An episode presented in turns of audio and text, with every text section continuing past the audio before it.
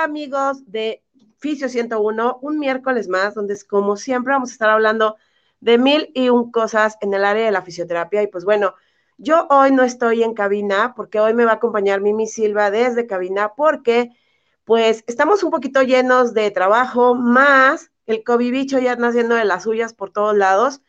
Y pues ahora hay que cuidarse otra vez al triple de nuevo, chicos. Y bueno, como cada miércoles nosotros en Fisio 101, como saben, es una revista de fisioterapia y salud.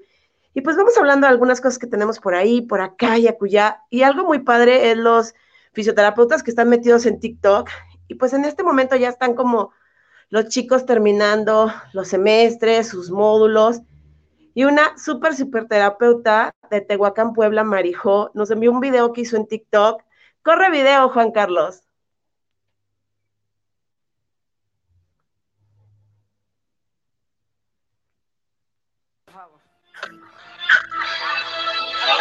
A ver, ponte bien, en serio.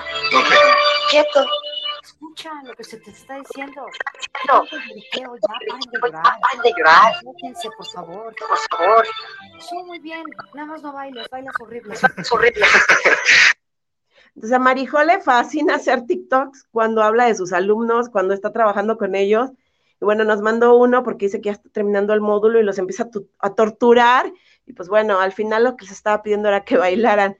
Y bueno, vamos a seguir contando una que otra cosita por aquí. Y bueno, vamos a poner una imagen, porque fíjense que en Guatemala, uno de los hospitales ya tiene un área de fisioterapia intrahospitalaria, de una mano, de la mano de una super fisioterapeuta que es, se llama Yvonne, y que la verdad, para todos aquellos que les gusta el área de la fisioterapia intrahospitalaria, pero en neonatos, ahí estamos viendo la imagen, digo, no la alcanzo yo a leer muy claramente porque estoy un poquito lejos o mi pantalla es muy chiquita, pero si me hicieran un poquito más grande la, la imagen, te lo agradecería mucho, Juan Carlos, para mí en este momento. Estoy media ciega.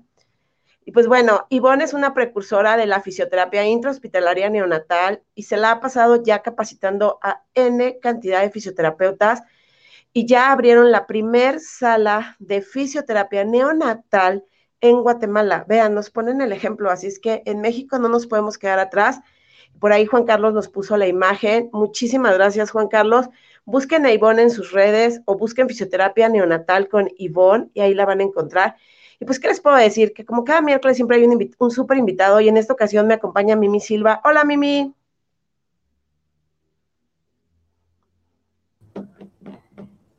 Hola, bueno, pues a seguirnos cuidando con este COVID, Angie.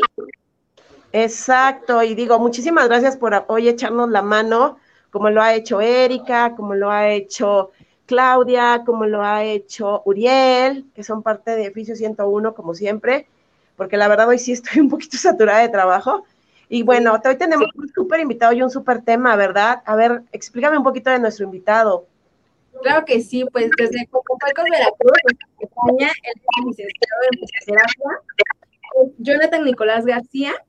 Él es egresado por la Universidad del Valle de Puebla, tiene una maestría en fisioterapia deportiva por la Universidad Europea del Real Madrid y actualmente hizo un diplomado en FIFA.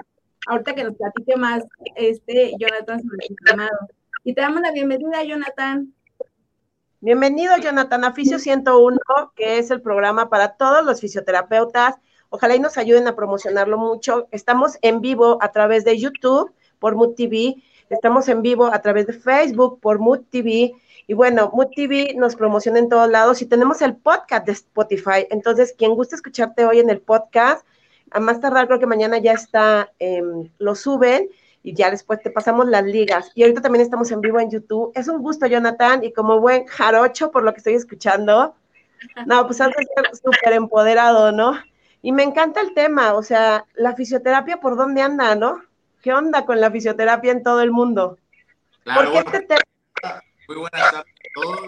Con muchísimo gusto la invitación. Agradezco por la oportunidad del espacio.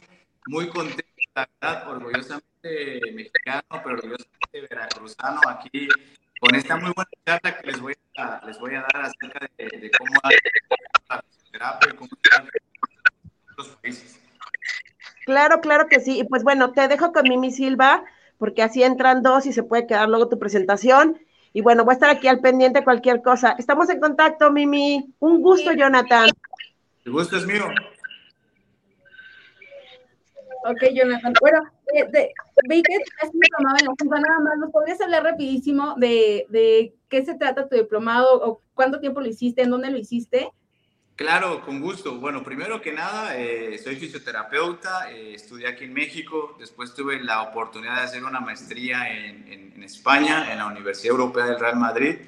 Y bueno, esto es importante comentarlo. Hay un diplomado de la FIFA que es totalmente gratis son 40 módulos y cualquier fisioterapeuta lo puede realizar, chicos, tiene valor curricular, se encuentra en inglés, en español y en francés para todos los interesados. Y la realidad es que la FIFA en el área deportiva siempre está actualizándose, siempre te está brindando la mejor información, los mejores artículos científicos, así que para todos aquellos que estén interesados, se los recomiendo totalmente. Ok, pues, y los, o sea, ¿lo podemos buscar directamente en la FIFA? ¿Hay alguna página o...? Totalmente, lo puede realizar directamente, solamente colocando en Google eh, la palabra FIFA y les va a aparecer diplomado de FIFA de medicina del fútbol y es como lo van a poder eh, realizar y bueno, solamente tienes que ir haciendo las evaluaciones, complementando todos los pasos y de esa manera lo puedes realizar. Ay, qué padre. Bueno, pues muchísimas gracias por el dato, Jonathan. Y bueno, pues ya es el espacio es todo tuyo. En un momento más ponen tus diapositivas para que pues nos puedas hablar de, de esto de la fisioterapia en el mundo. Con muchísimo gusto. Tú me dices cuándo y le empezamos a, a explicar. Listo. ¿Listo? Claro.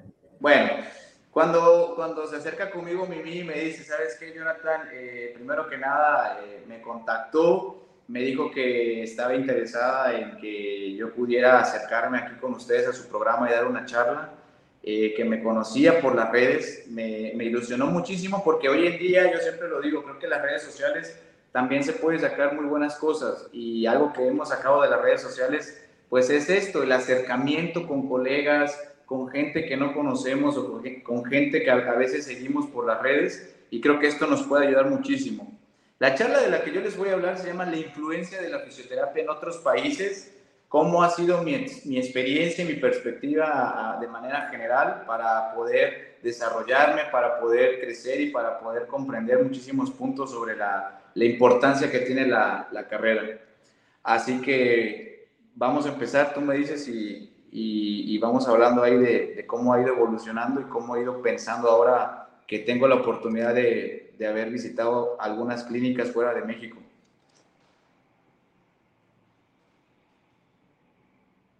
Pues súper interesante eh, el tema, Jonathan, y te decía, si después ya puedes empezar.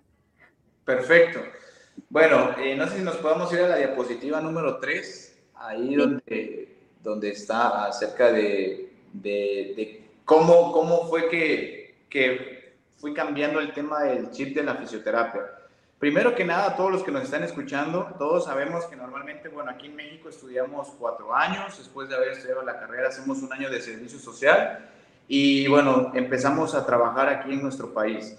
¿Qué fue lo que yo realmente vi diferente de la fisioterapia en nuestro país? Bueno, si, si saben, la fisioterapia en nuestro país es relativamente una profesión nueva, aunque si hablamos de historia, que me di la tarea de investigar un poquito de todo esto de México, cómo llegó la fisioterapia, la fisioterapia cambió con el tema de la poliomielitis, ¿no? La fisioterapia abarcó a nivel mundial un gran impacto después de la Segunda Guerra Mundial y bueno, fue hasta años más tarde que aquí en México se empezó a consolidar como una profesión en el Instituto Mexicano del Seguro Social. También recalcar que tenemos una organización que regula a los fisioterapeutas, que es la MEFI. Y bueno, prácticamente lo interesante de, la fisioterapia en México es que en un principio yo me daba cuenta que era una profesión muy, muy, muy tranquila, muy pasiva, de un, trataba, un tratamiento en camilla, en la que el fisioterapeuta prácticamente, pues sí nos dan las herramientas en la escuela, que te dicen que tienes que hacer un diagnóstico, que tienes que hacer un pronóstico, que tienes que hacer un plan de tratamiento. Pero que cuando yo iba a la clínica, cuando me tocaba ir a las clínicas, me acuerdo que, que a mí me emocionaba muchísimo, de verdad, el que me enseñaran cómo prender un aparato, el que me enseñaran cómo colocar el aparato, cómo programar el aparato. Y incluso te puedo decir que cuando yo estaba en una de las primeras clínicas que me marcó, tenían dos áreas, el área de mecanoterapia y el área de electroterapia.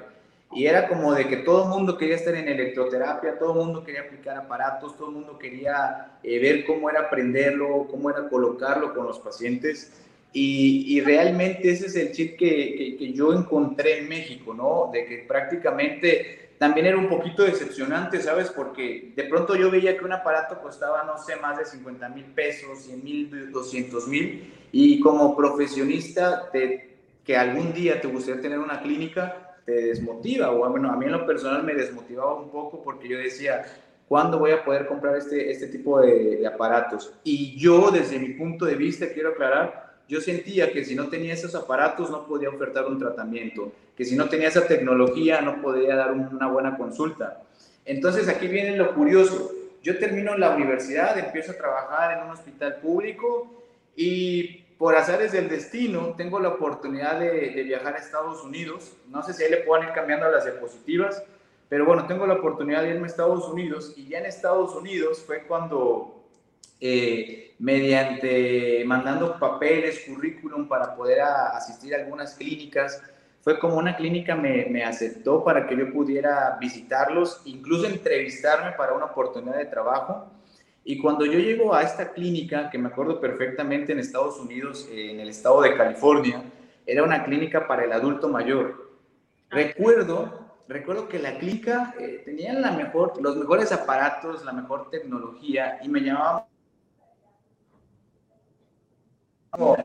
me llamaba muchísimo la atención el tema de que pues prácticamente todo era de lo más nuevo, la tecnología que presentaban, me llamaba la atención que todas las historias clínicas, por ejemplo, aquí en México, pues normalmente eh, las notas de evolución en los lugares públicos es tu hojita, tu lapicero, escribir nota de evolución, la terapia que le diste al paciente, cómo se va el paciente, cómo llega el paciente y tu firma. Y cuando yo llego a Estados Unidos era como de, ok, aquí están las tabletas y en las tabletas todo es, tienen programas que todo se sube a la nube y si el paciente va a otra sucursal en otra ciudad, el fisioterapeuta solamente pone los datos y tiene toda la nota de evolución del paciente, las terapias, las plataformas con las que cuentan. Y a mí me llama mucho la atención porque incluso el fisioterapeuta, que igual era muy joven, me acuerdo, tendría 30 años, el director de la clínica, me decía, oye, ¿cómo hacen las, las notas de evolución en México? Y yo le decía, ocupamos un lápiz, bueno, una, una pluma, una hojita y, y, lo escribimos. Y era como de que de verdad siguen utilizando eso. Y era así, tenemos los papeles en archivo que se van sumando y, y eso es lo que utilizamos. Posteriormente, eh, tuve la oportunidad, creo que todo, todo cambió, mi perspectiva cambió cuando yo me fui a España.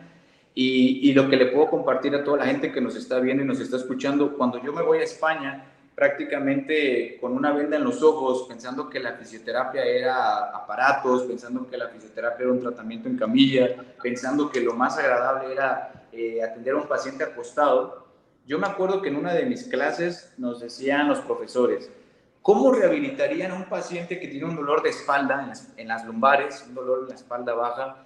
¿Cómo lo rehabilitarías si es un contador que está 8 o 10 horas sentado, que llega contigo y que eh, tiene mucha limitación del movimiento y tiene dolor? Y todos los mexicanos era como de, no, pues le hacemos electroterapia, le ponemos una compresa caliente, eh, le ponemos ejercicios de Williams, le damos un masajito. Y era como de, ah, ¿qué más? ¿Qué más? ¿Qué más? Y toda prácticamente era solamente eso. Y llegó un momento en el que los profesores así directamente nos dijeron, a ver muchachos, somos fisioterapeutas, somos expertos en anatomía, expertos en movimiento, en agentes físicos. Pero si ese contador que está ocho horas frente a una computadora, estresado, sin moverse, y va con ustedes a consulta, y va con ustedes a clínica, y se acuesta una hora más, porque ustedes lo van a tener una hora acostado haciéndole pura terapia pasiva, han fracasado como fisioterapeutas, porque los músculos tienen una función que es moverse la anatomía y la biomecánica es que tú sepas cómo es que el cuerpo humano se mueve y las articulaciones se mueven. Entonces fue como que algo fuerte, nos quitó una venda de los ojos realmente y fue donde nos dijo, si el paciente está ocho horas sentado y tú todavía lo pones una hora sentado, muere al paciente, genera movimiento, busca la manera y la estrategia correcta para que el paciente se pueda mover y para que ese dolor no esté constantemente eh, perjudicando al paciente. Y ya fue como realmente se me hizo interesante el tema de cómo en España se dan cuenta de que no solamente son aparatos. Y esto es muy cierto. Eh, yo creo que para todos los colegas, yo siempre lo he dicho, soy maestro en una universidad y les digo a mis alumnos, podemos tener el mejor aparato que, tú quieras, pero si no tenemos el razonamiento clínico, si no tenemos la parte de anatomía bien reforzada, si no tenemos incluso la parte del, del contacto con el paciente, que creo que eso es muy fundamental para todos los fisioterapeutas, la educación al paciente, lo que se le hace, explicarle lo que se le hace, creo que de nada me sirve que yo tenga lo, lo, lo más importante.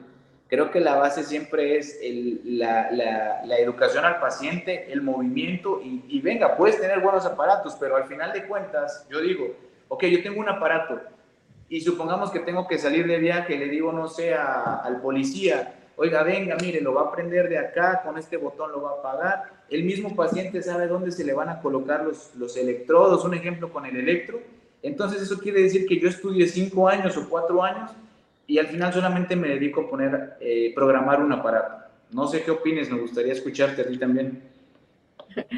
Sí, bueno, es, eh, efectivamente, ¿no? Creo que todos venimos con esa misma eh, línea o salimos con esa misma línea eh, de la universidad, de nada más es, es todo como la receta de cocina, ¿no? Para cualquier cosa es compresa, electro y algo de masaje.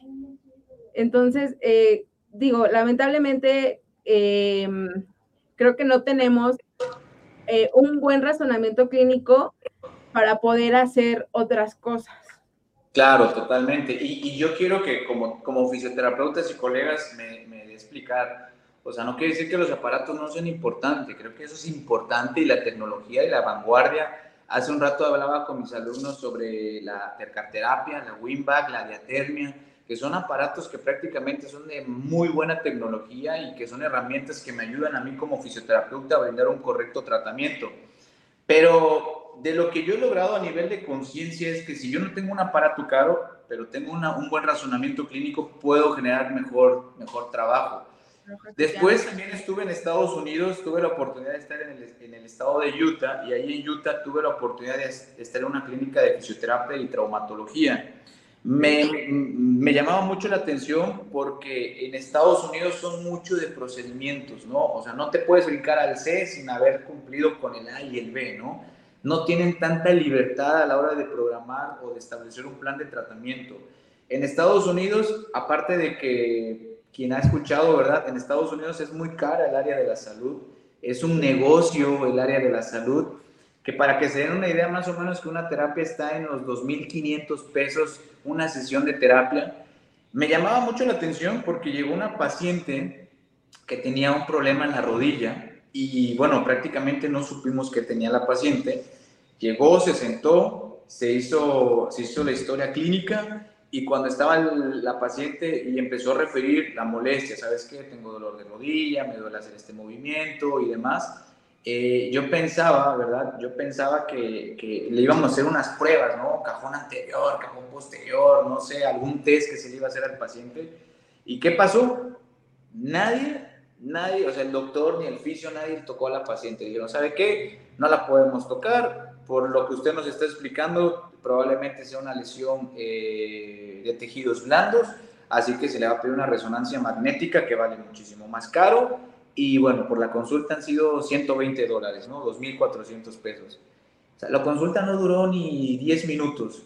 Y yo me llamaba mucho la atención porque yo decía, o sea, ¿cómo es posible de que no tengas la, no sé, aquí en México, yo creo que si le hacemos eso a nuestros pacientes, no regresan y nos demandan y, y nos dicen, no, este es un mal vicio, ni siquiera me tocó. A mí en el día a día en la clínica a veces me dicen, ¿sabes qué? Eh, he ido con otro colega y a veces ni siquiera me escucha, no me pone atención, no me toca, no me dice, a ver, probablemente tengas esto.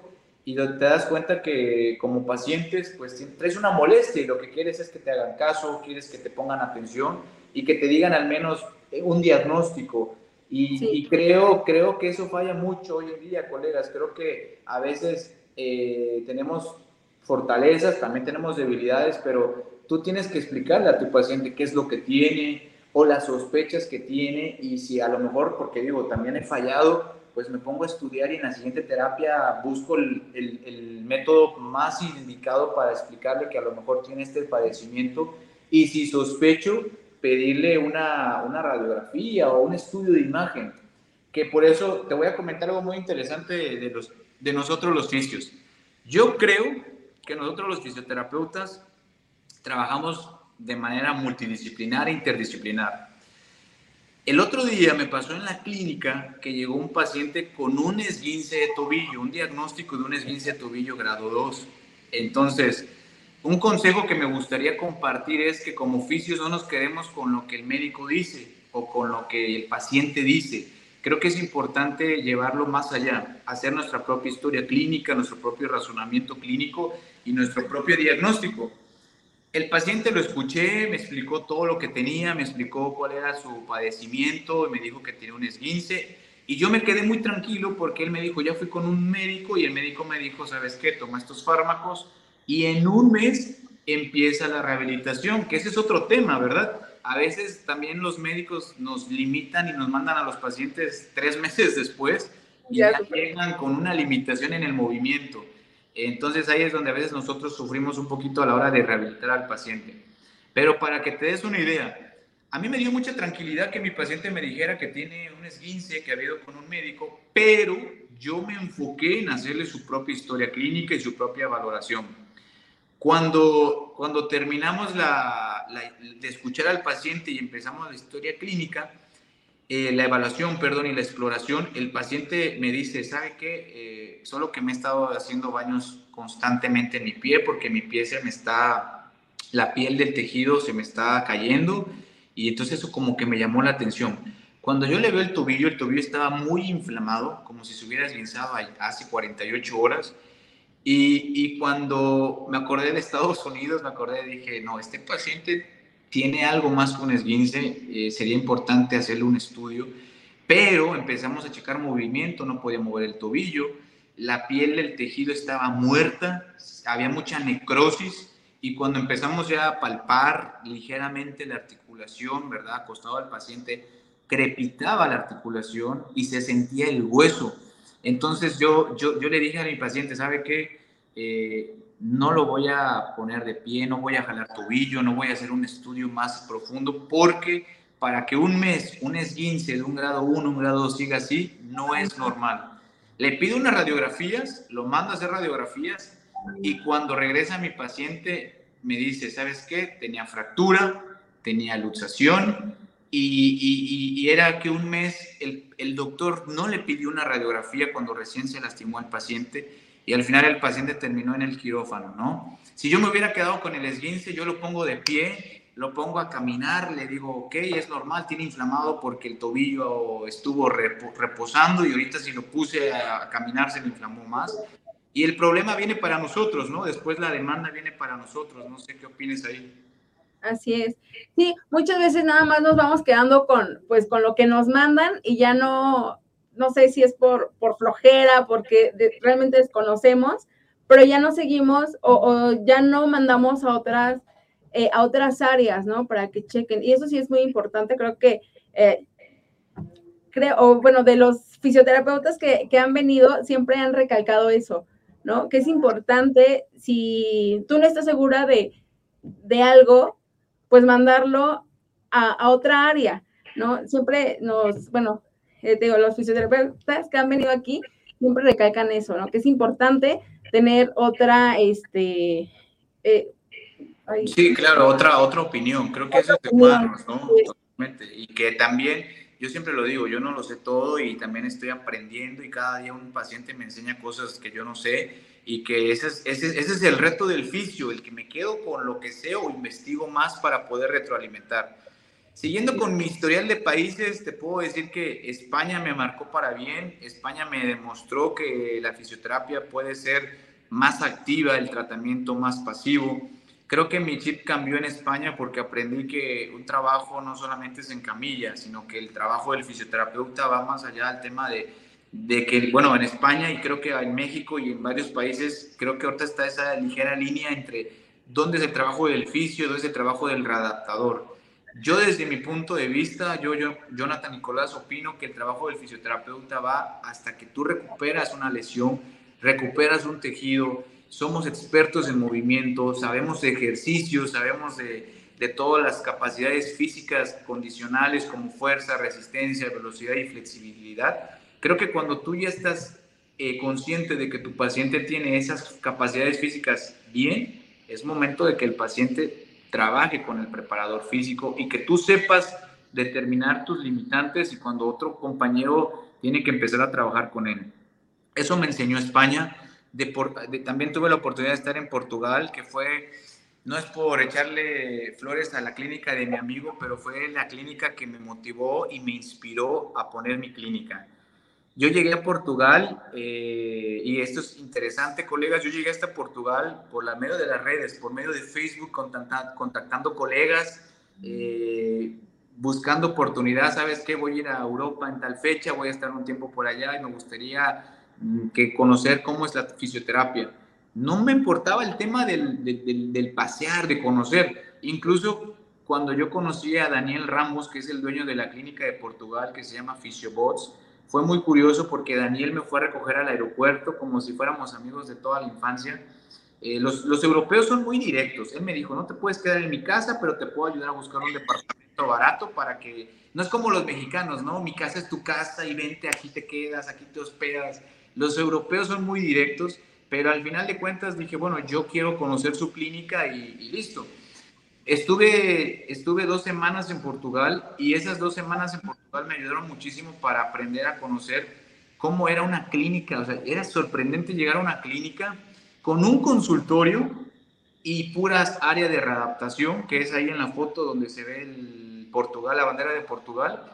Y, y, y, solamente tenía electroterapia y listo, no había un ultrasonido, no había un láser, no había... Entonces, Todavía en España me tocaba ver como un 50% de aparatos y un 50% de, de, ejercicio, pero en Europa era 10% pasivo, 90% ejercicio. Y que yo más que llegar a una clínica sentía que estaba llegando como a, una, a un centro de readaptación. Apre aprendí de Portugal que, que el movimiento es nuestro fuerte, que todo es un complemento y que al final de cuentas un paciente llega con nosotros porque tiene una limitación, pero se tiene que mover. Después de Portugal, estuve en Italia y en Italia estuve en una, en una clínica especializada en columna y en Italia tuve la oportunidad, era una, una clínica y una escuela y en esa escuela tomé certificaciones y un diplomado en terapia manual y eh, Italia, para empezar en Italia la fisioterapia son tres años, en España y en Portugal son cuatro como en México, en Italia es más rápido y de ahí se van especializando en diferentes áreas. Eh, en Italia sí son mucho del tratamiento pasivo, todo es, todo, todo es terapia manual. Tenga lo que tenga el paciente, hay que hacer terapia manual, hay que hacer masaje. Tenga lo que tenga el paciente, a que, bueno, de Italia yo le agradezco y le comparto a los colegas, de Italia aprendí que el músculo, que hay un músculo que es el más importante. Yo te pregunto a ti, ¿cuál crees que es el músculo más importante desde tu punto de vista? ¿Cuál crees? Ay, este, mm, no, no sé. Porque a mí, a mí me hicieron esa pregunta y yo dije, no sé, los cuádriceps, los isquiotibiales. ¿Y por qué? Porque se lesionan comúnmente, no sé, cualquier paciente suele tener una fractura en fémur o caerse, un adulto mayor. Y al final de cuentas, y esta respuesta la comparto con todos los colegas, el músculo más importante que tenemos eh, nosotros es el diafragma, que es un músculo de la respiración y que eso lo aprendí en Italia, que si el músculo que te permite respirar, si el músculo que te permite prácticamente mantenerte vivo y que todos tus otros músculos tengan los nutrientes necesarios no trabaja bien, no puedes dar o brindar un buen servicio. Creo que eso es importante. No sé qué opines de, la respuesta. Sí, realmente yo no, nunca había puesto, no, no había puesto a pensar en, eso, pero pues sí creo que tienes razón, ¿no? Claro. Sí, es importante, claro. Totalmente, totalmente, eso es lo que les puedo compartir de Italia. Después eh, tuve la oportunidad de, de conocer otro país el que quiero muchísimo, que es Costa Rica. Eh, en Costa Rica he estado en cuatro clínicas diferentes y las cuatro clínicas de muy buen nivel para ser un país de Centroamérica tienen un gran nivel. Y bueno, de Costa Rica aprendí que Costa Rica iba más avanzado que México en cuanto a la rehabilitación de Costa Rica yo veía esa mezcla de entre Portugal y España. Yo decía, estos, colegas de Costa Rica tienen un muy buen nivel, tienen muy buenas clínicas y aprendí y ahí fue donde concreté que yo quería tener una clínica con un concepto como el de España, Portugal y como los de Costa Rica, que es 50% de, tratamiento en camillas, 50% de readaptación y fue donde aprendí que, ellos tienen un muy buen nivel y una, muy buena clínica. Eh, el año pasado, bueno, desde hace un año empecé a dar certificaciones y cursos aquí en el estado de Veracruz. Traigo a varios colegas de, de diferentes países, por eso ahí hice un apartado de educación continua. Hemos traído costarricenses, españoles, y, y, ya, bueno, ya yo di mi primera certificación yo solo y la verdad es que me tocó el año pasado ir a, Puerto Rico a dar una certificación. Estuve en Puerto Rico, que es una isla de Estados Unidos, y, y fíjate que me llamó mucho la atención porque Puerto Rico, al ser un, una colonia de Estados Unidos, van muy atrasados en fisioterapia, o sea, van más atrás que México porque Estados Unidos los limita mucho, o sea, ellos no saben ni siquiera de neuromodulación, de manera, neuromodulación por ejercicio, neuromodulación por electroterapia, neuromodulación por electropunción, no saben de punción seca, no saben de electropunción, no saben de ecografía, que son técnicas o herramientas muy nuevas, no saben de todo lo que está hablando Europa, Australia, sobre la neurociencia del dolor, sí me llamó mucho la atención porque ellos están enamorados del ultrasonido, del láser, eh, del ejercicio muy poco. Entonces creo que Puerto Rico me sorprendió porque pensé que iban a tener un muy buen nivel y al contrario quedaron sorprendidos por, porque decían que los mexicanos teníamos mejor nivel que ellos. Después de eso, bueno, te puedo decir que damos certificaciones internacionales. Ahí tenemos este, nuestra clínica que igual les comparto con mucho orgullo. Ha sido un, un, un sueño tener la, la, clínica que siempre anhelé. Imagínate llegar a un país y ver una clínica y decir, quiero una clínica como esta, quiero una clínica como aquella, y pensar que, que, que era algo difícil o algo complicado. Solamente sí. comentarles que, que, que, no es imposible. Tal vez sean, vamos a tener muchas limitantes, muchas, eh, muchas limitaciones como en nuestro día a día, como personas que tenemos problemas, pero que al final siempre debemos de buscar la solución, debemos de tener muy concretos nuestros objetivos. Y bueno, eh, una, colega, una socia y yo hemos, nos hemos unido para hacer realidad un sueño que se llama SM Center, que significa Sport Medicine, medicina del deporte, y es una clínica integral deportiva donde prácticamente eh, tenemos un médico del deporte, un fisioterapeuta del deporte, un coach y una, y una familia con un equipo de trabajo de licenciados, excelentes personas que, que creo que también eso es importante, cuando tú logras consolidar tu sueño y te das cuenta que, que generas un equipo de trabajo, pero más que un equipo, una familia, van los resultados. Vamos a cumplir un año en, en, en, un mes, cumplimos nuestro primer año, nuestro primer aniversario, y en un año, para que te des una idea, hemos traído colegas de España, colegas de Costa Rica, colegas de, de diferentes ciudades, incluso aquí de, del país, de Guadalajara, de Sinaloa, de, de, Monterrey, y creo que estamos muy contentos porque hemos formado un muy buen equipo.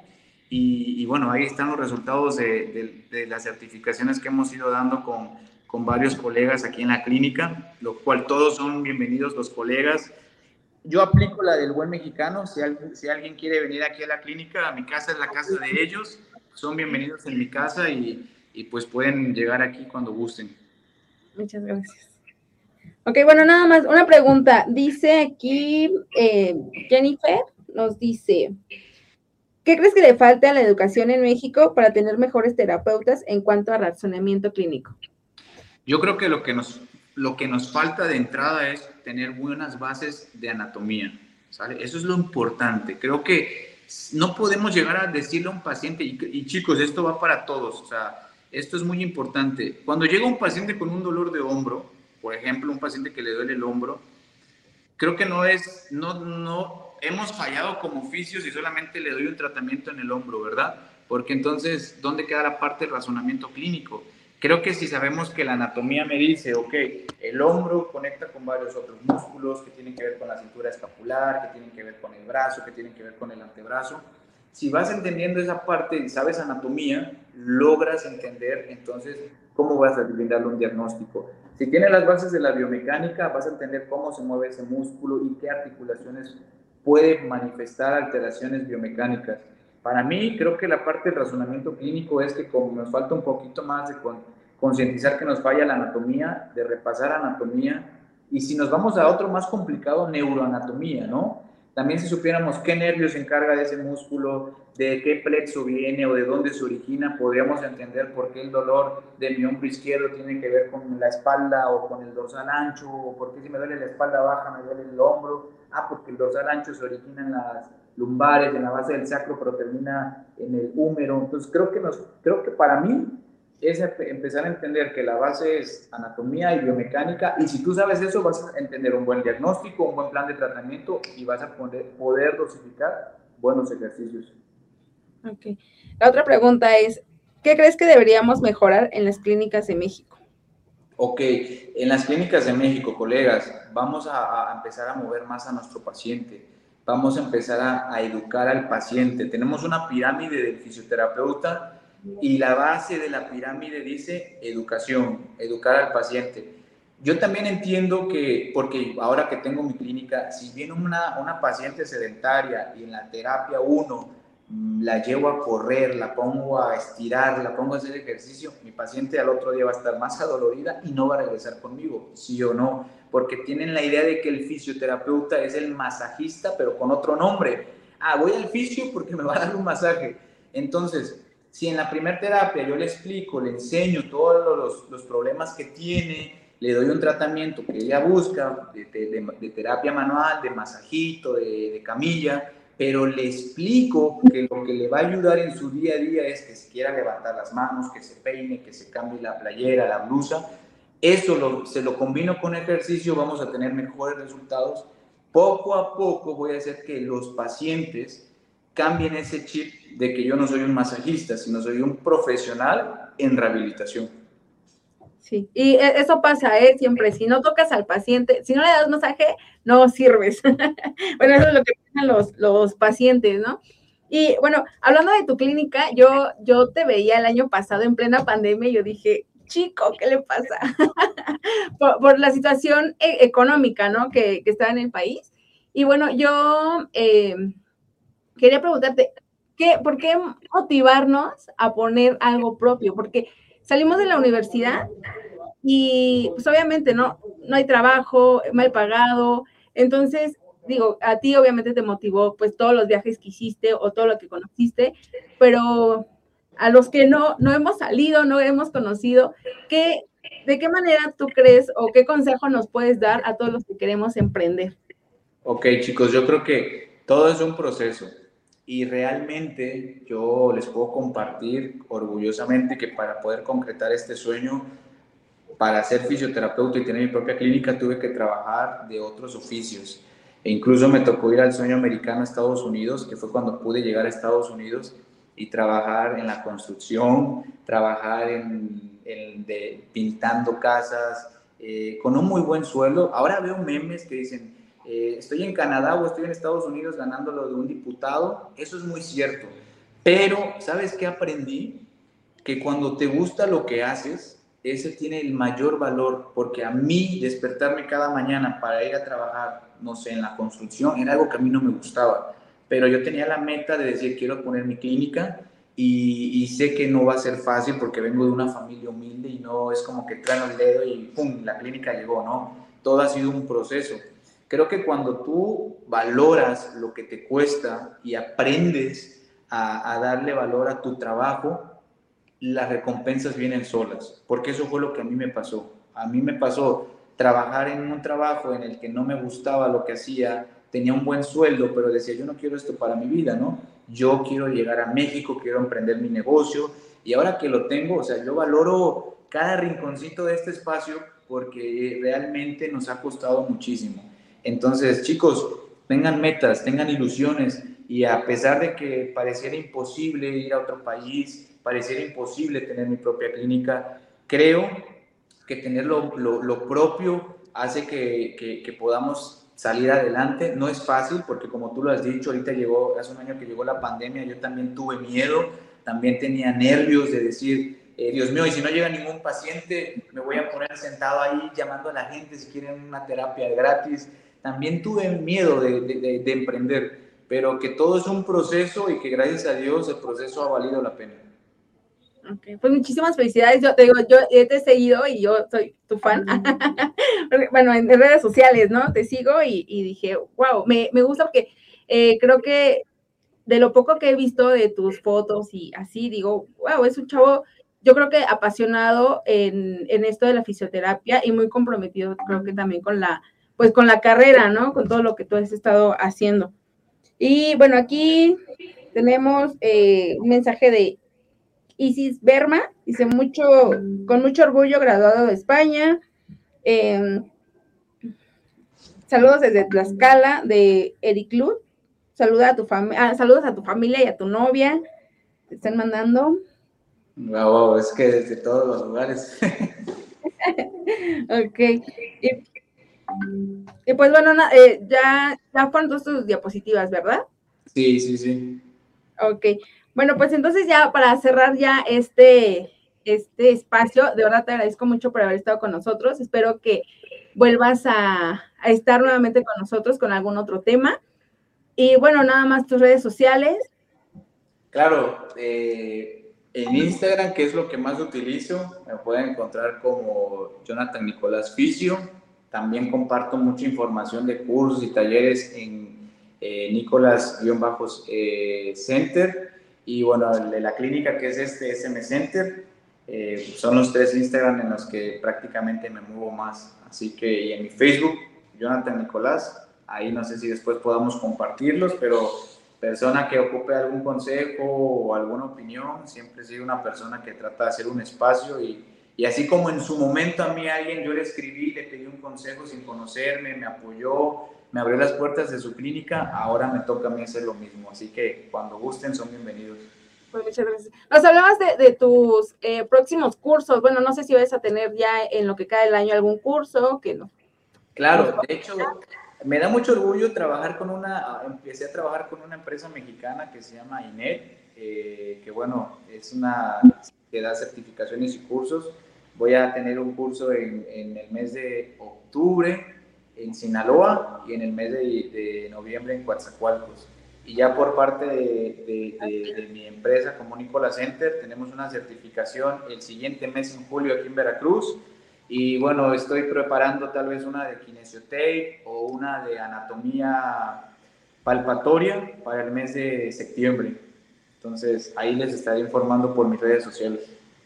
Sí, claro, igual nos envías tus este, póster para estarlos compartiendo aquí en la página de Fisio 101. Y bueno, pues te reitero, muchísimas gracias por haber estado con nosotros. Este, y bueno, eh, amigos de Fisio 101, nos vemos el siguiente miércoles a las 3 de la tarde por MoTV. Por favor, no te vayas, Jonathan. No, gracias. Saludos a todos. Pura vida.